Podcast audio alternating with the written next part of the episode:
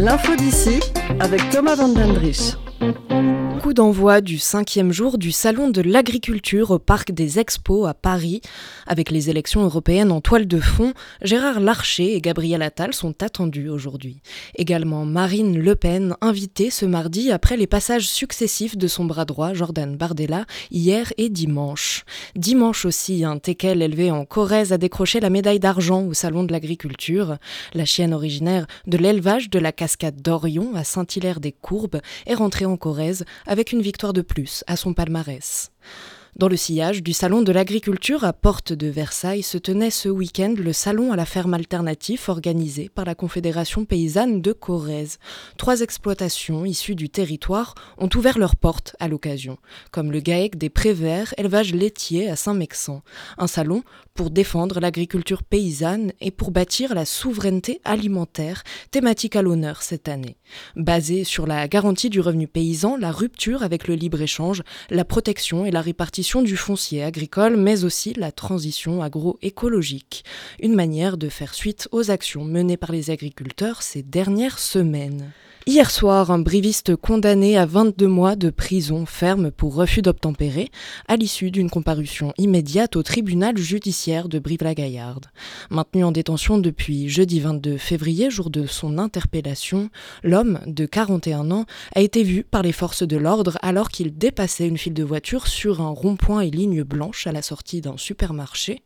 Hier soir, le parquet a requis à son encontre une peine de 14 mois de prison ferme pour refus d'obtempérer, assortie de 4 mois pour conduite sous emprise de l'alcool. Il faut dire que le casier du prévenu n'a pas joué en sa faveur avec ses 27 mentions pour entre autres délit de fuite, rébellion, filouterie, mais aussi évasion, violences aggravées, viol ou menace de mort.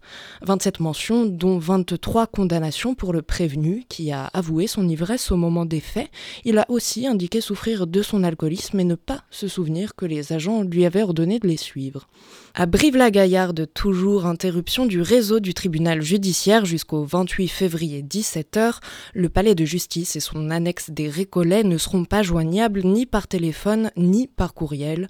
Pour les urgences, il est conseillé aux justiciables de se présenter en personne au tribunal où un accueil physique sera tout de même assuré. Il est néanmoins conseillé de patienter jusqu'au 29 où le mode habituel d'activité reprendra son cours à Tulle, appel à candidature lancé à l'Assemblée citoyenne pour la période de 2024 à 2026. Constituée de 38 Corésiens, cette Assemblée est tirée au sort pour une durée de deux ans.